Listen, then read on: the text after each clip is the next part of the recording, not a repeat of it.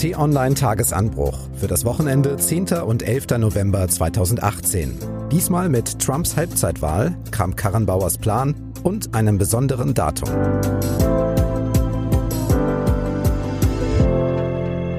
Pünktlich zum Wochenende sage ich herzlich willkommen. Ich bin Marc Krüger und habe T-Online-Chefredakteur Florian Harms hier bei mir. Hallo Florian. Hallo und herzlich willkommen. Wir beide möchten gemeinsam mit Ihnen auf die Woche zurückblicken, Themen besprechen, die Sie und uns beschäftigt haben und wahrscheinlich auch noch beschäftigen werden. Und in dieser Woche war Dienstag ein großer Tag. It was a big day yesterday, an incredible day. Bei den Midterm-Wahlen in den USA werden große Teile vom Kongress neu gewählt. Der besteht ja aus zwei Kammern, dem Repräsentantenhaus und dem Senat. In beiden hatten bisher die Republikaner von Präsident Trump die Mehrheit. Am Dienstag haben die Amerikaner aber einen gespaltenen Kongress gewählt. Neu ist, im Repräsentantenhaus sind die oppositionellen Demokraten jetzt in der Mehrheit. Im Senat bleiben die Republikaner vorne. Der Präsident selbst steht nicht auf dem Wahlzettel, aber traditionell sind die Kongresswahlen zur Halbzeit seiner Amtsperiode auch immer eine Abstimmung über seine Politik. Deshalb gibt es normalerweise auch einen Dämpfer für die Partei des Präsidenten. Der war diesmal aber nicht so stark. This election marks the largest Senate gains for a president's party. Die Demokraten haben zwar die Mehrheit in einer Kammer, hatten sich aber wohl mehr erhofft. Florian, was ist das jetzt also in den USA für ein Ergebnis?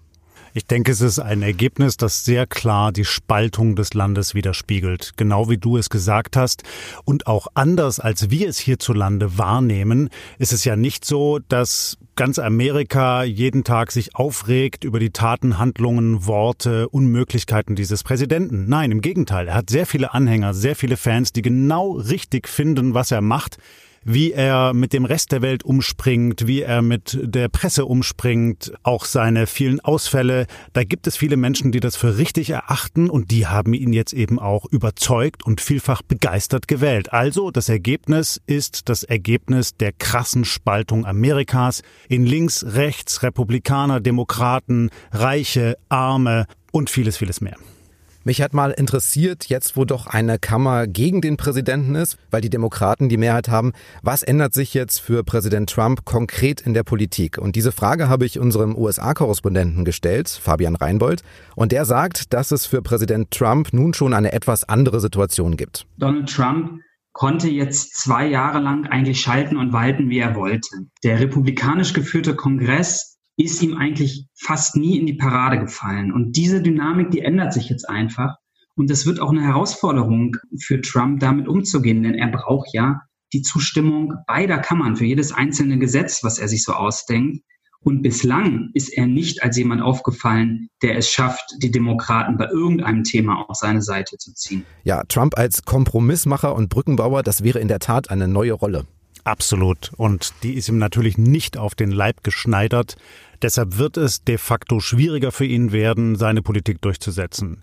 Auf der anderen Seite müssen wir auch mal sehen, ob es jetzt wirklich eine gemäßigtere Politik gibt. Wissen wir nicht. Es kann auch so sein, dass Trump in der Frustration darüber, dass er wahrscheinlich viele Deals mit den Demokraten jetzt nicht hinbekommt, dann auf der anderen Seite noch ruppiger, noch vehementer versucht, andere zu brüskieren, das gegnerische politische Lager oder eben auch andere Staaten in der Welt. Also die Lage wird dadurch nicht unbedingt einfacher in Amerika. Und auch unsere Wahrnehmung Amerikas sollte jetzt genauso aufmerksam bleiben, wie sie es in der Vergangenheit gewesen ist. Nochmal zum Wahlergebnis. Ein bisschen was ist dann ja doch neu. Es sind zum Beispiel in den Kongress jetzt mehr Frauen gewählt worden, mehr Abgeordnete mit Migrationshintergrund, auch zwei Muslime. Und die jüngste Abgeordnete ist erst 29. Ist das dann vielleicht doch ein Zeichen, dass sich künftig was ändern wird oder kann in der US-Politik? Ja, ich denke schon. Das hat ja auch Fabian Reinbold, unser Korrespondent, sehr genau beschrieben.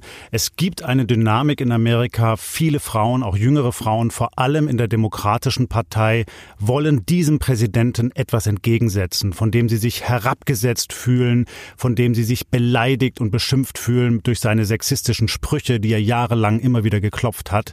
Also das ist eine tatsächlich hochinteressante Entwicklung und wer weiß, vielleicht werden wir einige dieser Frauen künftig auch in wichtigeren Funktionen sehen. Vielleicht hat die eine oder andere ja auch das Zeug zu höheren Posten, vielleicht sogar zu dem höchsten, den wir dort drüben haben. Trumps bisherige Paraderolle ist ja auch der Kampf mit und gegen die Medien. Das hat man auch auf der Pressekonferenz nach der Wahl gesehen. I think you should let me run the country. You run CNN. Let me ask, if I, if I may okay, ask one other question, Mr. President, if I may, if I may ask Peter, one other question, are you worried? That's enough. That's da enough. Trump einen Journalisten von CNN abgekapselt, der kritische Fragen gestellt hat, unter anderem zu Behauptungen zur Einwanderung. I'll tell you what, CNN should be ashamed of itself having you working for them. You are a rude, terrible person. You shouldn't be working for CNN. Trump hat ihn dann beleidigt und ihm das Mikrofon wegnehmen lassen. Später wurde dem CNN-Journalisten dann sogar die Zugangsberechtigung zum Weißen Haus entzogen, bis auf weiteres. Was ist davon zu halten?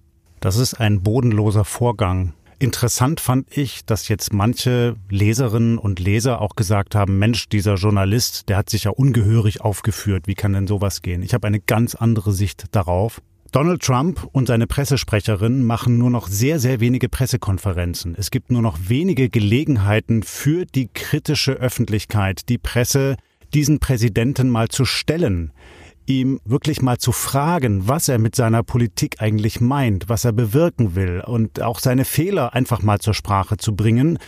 Und das war eine dieser Gelegenheiten und dass der Präsident dann nicht die Souveränität besitzt, so einem Journalisten einfach eine nüchterne Antwort zu geben, sondern mit hochkochendem Blut eben sofort ausfällig zu werden, das ist schon echt bemerkenswert. Ich hätte eigentlich erwartet, dass große Teile des Pressekorps anders noch darauf reagieren, möglicherweise aufstehen und gemeinsam dagegen protestieren. Auf der anderen Seite hat unser Korrespondent Fabian Reinbold völlig zu Recht argumentiert, es braucht eben diese Gelegenheiten und es ist nicht damit getan, dass man jetzt als Journalist dann sagt, okay, dann boykottiere ich diesen Präsidenten. Dazu ist er dann doch zu wichtig. Genau, Fabian war bei dieser Pressekonferenz mit dabei, hat unter anderem natürlich auch diese Szene beobachtet. Er sagt, es ist eine politische Strategie von Trump, die Medien zu attackieren er selbst liebt die Medien ja auch gewissermaßen. Das geht hier manchmal ein bisschen unter, aber er genießt ja auch diese Aufmerksamkeit, dieses Bad in der Aufmerksamkeit und er genießt es dann ja auch in so einem Moment, den Medien eins mitzugeben und hat sich da wirklich auch in den Rausch geredet, muss man sagen. Ja, stimmt. Aber am Ende, auch jetzt, reden wir dann halt wieder über diese Szene, Trump gegen die Medien und nicht über Trumps Politik. Ja, genau. Denn insofern ist das natürlich auch ein Ablenkungsmanöver. Das, was der Präsident dort macht, soll von vielen seiner Probleme ablenken, dass er an vielen Stellen seine Politik eben nicht umgesetzt bekommt, dass er nach wie vor das Riesenthema Russland-Ermittlungen am Leibe hat. Und zugleich sind diese Bilder, die wir dort gesehen haben aus dem Weißen Haus, natürlich auch eine Inszenierung für seine Anhänger. Die feiern diese Szenen. Ja? Also unser Präsident zeigt den Journalisten mal so richtig, wo der Hammer hängt. So, er macht das sehr kalkuliert, fast schon wie ein Schauspieler sehr durchtrieben und darauf müssen wir eben auch als Journalisten immer wieder hinweisen. Die Halbzeitwahlen in den USA sind durch. Ist für Trump jetzt der nächste Wahlkampf gleich eröffnet, nämlich der um die Wiederwahl 2020? Ja, ich denke schon, dass das jetzt bald losgehen wird. Wobei interessant zu sehen sein wird, wen denn die Demokraten jetzt aufstellen. Lange hatten sie keinen echten Leithammel, keine Führerin, keinen Führer, die in diese Rolle hätte hineinwachsen können. Jetzt gibt es die eine oder andere Kandidatin oder den Kandidaten, wir haben Beto O'Rourke gesehen in Texas, ein junger, dynamischer, sehr linksgerichteter Politiker, der es aber geschafft hat, in diesem konservativen Staat viele Menschen hinter sich zu versammeln. Wir haben die gerade erwähnte junge Abgeordnete aus New York gesehen. Also da spielen sich jetzt einzelne Protagonisten in den Vordergrund und werden versuchen, etwas gegen Donald Trump zu stellen. Und das wird dann spätestens in einem Dreivierteljahr natürlich in den beginnenden Wahlkampf münden. Zurück nach Deutschland und dem Führungspersonal hier in der Bundesrepublik. Meine sehr geehrten Damen und Herren, herzlich willkommen. Danke für Ihr großes Interesse an meinen Ausführungen. Für Die nächste Kandidatin für den Vorsitz der CDU hat sich in dieser Woche offiziell vorgestellt. Annegret Kramp-Karrenbauer, Generalsekretärin und Vertraute von Kanzlerin Merkel. Momentan lässt sie ihr Parteiamt aber ruhen und schaltet auf internen Wahlkampf. Ihre stärksten Konkurrenten sind bisher Gesundheitsminister Jens Spahn und Politikrückkehrer Friedrich Merz. Über den haben wir ja schon gesprochen hier im Tagesanbruch am Wochenende. Kram-Karrenbauer hatte sich bislang etwas zurückgehalten. Deshalb war es besonders spannend, als sie in dieser Woche bei uns in der Redaktion war. Was hat sie denn für einen Eindruck auf dich gemacht, Florian? Also als Mensch ist sie erstmal, das kann ich so rundheraus sagen, ohne dass ich sie jetzt politisch schon daran messen würde, sympathisch. Sie wirkt auf dem Boden geblieben, nicht abgehoben, sie wirkt authentisch. Also sie kam in den Newsroom rein, hat alle Kolleginnen und Kollegen herzlich begrüßt, hat sich dann viel Zeit genommen für ein langes Interview mit unserem Parlamentsreporter Jonas Scheible und mir. Und sie hat dann wirklich ihre Politik erklärt. Wir haben sie jetzt weniger zu taktischen Themen befragt, also wie genau sie sich jetzt gegen Jens Spahn und Friedrich Merz positionieren will. Wir haben sie zu ihren inhaltlichen Überzeugungen befragt. Und deshalb ist das auch, glaube ich, ein hochinteressantes Gespräch geworden. Unter anderem ging es ja um die Frage, warum sie zur CDU-Vorsitzenden gewählt werden sollte auf dem Hamburger Parteitag in einem Monat. Und sie hat uns da Folgendes gesagt. Weil ich äh, eine gute politische Erfahrung einbringe, ein gutes Gespür für die Partei, viel Regierungserfahrung und weil ich schon harte Wahlkämpfe bestanden und gewonnen habe. Ja, Punkt für Sie. Wahlsiege als Ministerpräsident haben weder Jens Spahn noch Friedrich Merz vorzuweisen. Ja, und das ist natürlich eine kleine Spitze, wohlgesetzt, ja, hat sie klug gemacht. Aber ich fand es dann tatsächlich noch interessanter, was sie erzählt hat über ihre politischen Überzeugungen und wie sie die gegenwärtigen Probleme in Deutschland anpacken möchte. Also beispielsweise die ganze Herausforderung der Migration und ihrer Folgen oder das Gefühl vieler Menschen, dass es unsicherer geworden ist in unserem Land, dass die Kriminalität zunimmt, was de facto aber den Statistiken widerspricht. Also da gibt es einen gewissen Widerspruch. Das ganze Problem der in Deutschland verschlafenen Digitalisierung, die ganz, ganz konkrete Folgen hat für unsere Wirtschaft. Und was ich interessant fand, war, dass sie anders als Kanzlerin Merkel jetzt weniger sozusagen so pragmatisch an jedes einzelne Problem herangeht und es eben versucht dann so zu lösen, sondern Annegret Kramp-Karrenbauer kommt eher mit einer großen Idee daher und sie hat eigentlich versucht, die großen Herausforderungen für Deutschland und deren Bewältigung aus einer europäischen Perspektive heraus zu lösen und zu definieren. Und da ähnelt sie ein Stück weit ihrem Vorbild Helmut Kohl. Sie hat drei Themen im Einzelnen genannt, nämlich Digitalisierung, Sicherheit und Zusammenhalt. Und mal zum Vergleich ihr Mitbewerber Friedrich Merz. Migration, Globalisierung, Klimawandel, Digitalisierung. Also, Digitalisierung ist doppelt, können wir rausstreichen. Ansonsten Sicherheit und Zusammenhalt als Überschriften gegen Migration, Klimawandel, Globalisierung. Ja, aber so richtig groß sind die Unterschiede da nicht. Ähm, und das ist ja auch klar. Das ist, das herrscht ein Konsens darüber, auch im politischen Berlin, dass das nun mal die großen Herausforderungen sind, die, und das hat Friedrich Merz sehr stimmig gesagt, alle miteinander zusammenhängen. Das kann man nicht das eine isoliert vom anderen sehen. Also der Klimawandel, die Klimakrise führt konkret dazu, dass Menschen in Afrika oder in Asien ihre Lebensgrundlage verlieren und dann gezwungenermaßen fliehen und dann irgendwann auch bei uns vor der Haustür stehen. Also muss man das in einem größeren Komplex anpacken. Und das sieht tatsächlich Friedrich Merz ganz ähnlich, glaube ich, wie Annegret Kramp-Karrenbauer. Da sind es eher Nuancen, die die beiden unterscheiden. Aber wenn es dann zum Beispiel um die ganze Haltung geht, wie geht man mit Wirtschaft um, mit der Förderung von Unternehmen, wer soll eigentlich Priorität haben im künftigen Deutschland, dann gibt es dort schon Unterschiede. Dann argumentiert Kramp-Karrenbauer eher aus einer christlich-liberalen sozialen Haltung heraus und Friedrich Merz eher aus einer wirtschaftlichen und eben unternehmerfreundlichen Position heraus. Wir haben vergangene Woche gesagt, dass man den Kandidaten um den CDU-Vorsitz jetzt noch ein bisschen Zeit geben muss, um ihr Profil zu schärfen. Das ist auch nur fair. Feststellen kann man aber doch schon mal, dass die Konkurrenten von Kram-Karrenbauer so mit Paukenschlag auf die Bühne kommen, sagen, ich heiße Merz mit E und dann präsent sind und Annegret Kramp-Karrenbauer kommt doch dann eher leise und überlegt daher. Ist das eine ja. gute Taktik? Ja, das ist ein anderer Stil. Und der ist aber klug in meinen Augen, weil er authentisch ist. Sie ist eben nicht eine Person, die mit einem großen Paukenschlag auf die Bühne kommt und sagt, hoppla, hier bin ich, jetzt hört mir mal alle zu. Wo ist das Scheinwerferlicht? Sondern sie ist eben sehr bodenständig. Sie zeigt auch durchaus Emotionen, aber muss sich nicht immer in den Vordergrund spielen. Und interessant ist in dem Zusammenhang natürlich auch, dass sie gesagt hat, wenn sie jetzt unterliegen sollte, dem Friedrich Merz im Kampf um den Vorsitz der CDU, dann würde sie auch als Generalsekretärin zurücktreten. Mhm. Und ich habe sie gefragt, ob sie eigentlich einen Plan B hat und sie sagt, sie hat keinen. So. Also sie kämpft und steht für ihre Überzeugungen ein und ähm, will das erreichen und wenn nicht, dann muss sie sich eben neu orientieren. Ich finde das schon ziemlich glaubwürdig, muss ich sagen. egal wie man zu den Positionen dann auch steht. Das ist eine Haltung, die sich doch abhebt von diesem, ja, häufig auch karrieregetriebenen politischen Geschäft in Berlin.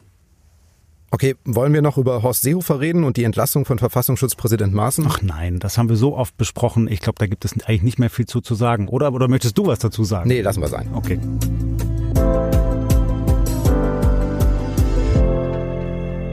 Und dann möchten wir noch über den 9. November sprechen. Ein besonderes Datum für die Deutschen. Zwei wichtige Jahrestage sind mir sofort eingefallen, nämlich der 9. November 1989 mit dem Mauerfall, klar, und der 9. November 1938 mit dem Beginn vieler antijüdischer Pogrome, zerstörten Schaufenstern, Synagogen und Existenzen. Es geht diesmal aber auch um ein weiteres Datum, nämlich den 9. November 1918 vor 100 Jahren, das Ende der Monarchie und Wegbereiter der parlamentarischen Demokratie in Deutschland. Ja, und das finde ich sehr interessant, wie wir jetzt damit umgehen, denn in der Vergangenheit haben wir Deutsche uns eben genau an diese beiden Ereignisse erinnert, die du gerade beschrieben hast. Wir haben uns selten, nicht nur wir Bürger, sondern auch die Politik, selten an das Jahr 1918 erinnert, die Ausrufung der ersten deutschen Republik durch Philipp Scheidemann. Da steckt aber unglaublich viel drin. Wenn wir auf diese Zeit schauen, dann reden wir häufig davon, dass die Weimarer Republik eben gescheitert sei, weil sie in den Nationalsozialismus mündete. So einfach ist das nicht. Die Weimarer Republik markierte zu Beginn den demokratischen republikanischen Aufbruch in Deutschland. Und vieles, was wir heute geschafft und errungen haben, wäre undenkbar ohne diese wichtige historische Zäsur. Und viele Menschen, die sich dort für die Demokratie verkämpft haben, nicht nur Scheidemann, auch andere, die haben wir heute gar nicht mehr in unserem kollektiven Bewusstsein. Und das sollten wir dringend ändern. Und in diesem Hinblick ist auch die Rede von Bundespräsident Steinmeier am Freitag im Bundestag zu sehen. Genau, in dieser Rede hat er nämlich im Bundestag unter anderem gesagt, Es lebe die Deutsche Republik. Was war das für ein gewaltiger Umbruch, den Philipp Scheidemann am 9. November 1918 den Menschen auf den Straßen Berlins verkündete, hier an diesem Ort von einem Fenster des Reichstags aus. Der Bundespräsident hat aber auch gesagt, wir wissen heute, dass Demokratie keine Selbstverständlichkeit ist, sondern dass sie erkämpft worden ist. Und wer heute Menschenrechte und Demokratie verächtlich macht, Wer alten nationalistischen Hass wieder anfacht, der hat gewiss kein historisches Recht auf Schwarz-Rot-Gold, meine Damen und Herren. So, damit schlägt der Bundespräsident ja die Brücke von damals, von vor 100 Jahren zu heute. Ja, und das ist hochinteressant. Deshalb empfehle ich es auch jeder Zuhörerin und jedem Zuhörer, diese Rede einmal vollständig zu lesen. Sie können das tun bei uns auf tieronline.de. Dort steht der komplette Wortlaut. Diese Brücke, wie Steinmeier die spannt, ist tatsächlich schon faszinierend. Deshalb finde ich auch, dass das eine große Rede ist. Du hast jetzt die Farben Schwarz-Rot-Gold angesprochen. Wenn wir heute nachrichtliche Bilder sehen, dann sehen wir Schwarz-Rot-Gold entweder als Flagge auf Bundesministerien oder Kanzleramt, okay, daran haben wir uns gewöhnt, oder wir sehen es auf den Straßen, aber dann sehr häufig bei Rechtsradikalen, bei Rechtspopulisten, bei Menschen, die sich gegen unsere Demokratie oder gegen die gegenwärtige Ordnung stellen. Und Steinmeier sagt eben, wir dürfen diesen Menschen dieses Deutschlandbild und auch die Farben unseres Patriotismus, eines gesunden demokratischen Patriotismus nicht überlassen. Wir müssen uns das zurückerobern. Und in diesem Kontext steht dann sein Aufruf, es lebe die Demokratie. Und das finde ich hochspannend. Also diese Rede wird nicht verhallen ganz schnell, sondern man wird sich noch lange darüber unterhalten und auch im politischen Betrieb erwarte ich da noch einige Reaktionen darauf. Dann 20 Jahre nach dem Ausruf der Republik hatten die Nationalsozialisten die Kontrolle übernommen und haben am 9. November 38 jüdische Einrichtungen zerstört. Du hast im Tagesanbruch Newsletter am Freitag viele Fotos von den Pogromen gezeigt. Was ist da zu sehen? Dort sind Szenen zu sehen, die voraussichtlich die meisten von uns so noch nicht gesehen haben. Denn wenn wir an den 9. November 38 denken, dann haben wir meistens die Bilder brennender Synagogen vor Augen oder vielleicht auch zertrümmerter Schaufenster jüdischer Geschäfte. Ja, klar, wir haben vielleicht auch noch den einen oder anderen Täter vor Augen, feixende SA-Männer. Aber was ist eigentlich mit den Menschen, die damals auf den Straßen waren? Diese Bilder zeigen jetzt, diese Menschen. Also, wie haben die reagiert, als dort Juden drangsaliert, geschlagen, abgeführt, verhaftet, entrechtet wurden? Wie haben die Menschen darauf reagiert? Und das Schockierende an diesen Fotos ist eben, ja, viele haben gefeixt, haben applaudiert, haben gelächelt, haben mitgemacht. Natürlich nicht alle, ganz klar. Aber wir können eben nicht sagen, wenn wir diese Bilder sehen, da hat keiner was gewusst. Das ist vor aller Augen in Deutschland passiert. Und wenn man das sehen wollte, dann konnte man das sehen und musste man das auch sehen. Also ein Bild, was mich sehr bewegt hat, zeigte eben einen Marktplatz einer kleinen deutschen Stadt. In der Mitte wird das Inventar einer Synagoge verbrannt, angezündet und drumrum stehen mehrere hundert Menschen und schauen zu. Daran müssen wir uns auch heute erinnern, damit so etwas nie wieder geschieht. Und schließlich der Mauerfall 1989, Grenzöffnung, Freude, Feiern. Das ist der 9. November, der vielen wahrscheinlich noch von uns am besten in Erinnerung ist.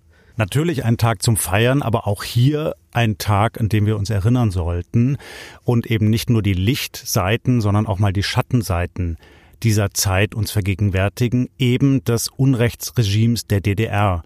Und da fand ich es hochinteressant, was ich kürzlich im Stasi-Museum in der Normannenstraße in Berlin-Lichtenberg nochmal gesehen und erfahren habe. Das war?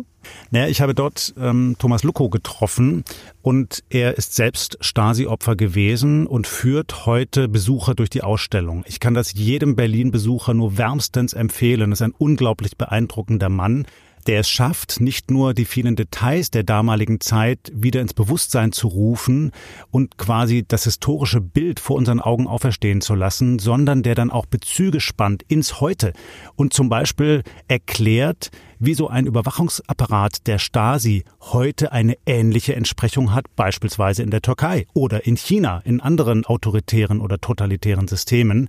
Und was die Ausstellung eben auch zeigt, sind sehr konkrete Schicksale von Menschen, die natürlich nicht alle nur negativ zu sehen sind oder alle nur Mitläufer waren, sondern die häufig auch selbst in einer Bredouille waren, die in einer Zwangssituation waren. Und so heraus können wir, glaube ich, verstehen, wie es sein konnte, dass diese Staatssicherheit zu dem größten Geheimdienst und Überwachungsapparat aller Zeiten wachsen konnte. Also ich nehme mit, der 9. November ist irgendwie ein schwieriges Datum, ein Tag der Widersprüche. Wir feiern die Wiedervereinigung, wir schämen uns für die Verbrechen und Gedenken der Opfer, wir erinnern sanft an den Beginn der Demokratie. Was machen wir jetzt mit diesem 9. November? Also er sollte uns im kollektiven Bewusstsein sein und ich würde mir wünschen, dass wir viel mehr nicht nur über das Datum, sondern auch über die Ereignisse der damaligen Zeit reden und eben, wie es der Bundespräsident jetzt gemacht hat, versuchen, Bezüge zu ziehen in die heutige Zeit, uns zu überlegen, was hat das, was damals passiert ist, mit unserer heutigen Republik, unserem heutigen Leben, unserer heutigen Demokratie zu tun. Wir können die wehrhafte Demokratie Deutschlands nur dann verteidigen und uns für unsere Republik einsetzen, wenn wir verstehen, was damals passiert ist und wenn wir die Lehren aus der damaligen Zeit ziehen. Ich glaube, das ist das, was wir jetzt mitnehmen können.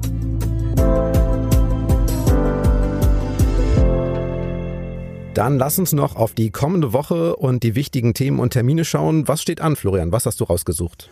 Naja, wir werden sicherlich noch ein paar Reaktionen zu dem großen Friedensgipfel in Paris sehen und hören, der ja jetzt am Wochenende stattfindet, wo man dem hundertjährigen Waffenstillstand nach dem Ende des Ersten Weltkriegs gedenkt.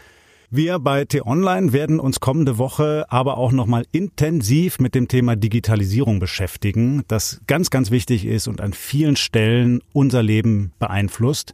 Und dazu werden wir ein exklusives Interview mit der Bundeskanzlerin führen und bei uns auf der Seite veröffentlichen. Da wird dann die Regierungschefin erklären, was sie denn eigentlich zu tun gedenkt gegen die Macht der Internetkonzerne aus Amerika, gegen das totalitäre Überwachungssystem Chinas, gegen all die Funklöcher in Deutschland und vieles, vieles mehr.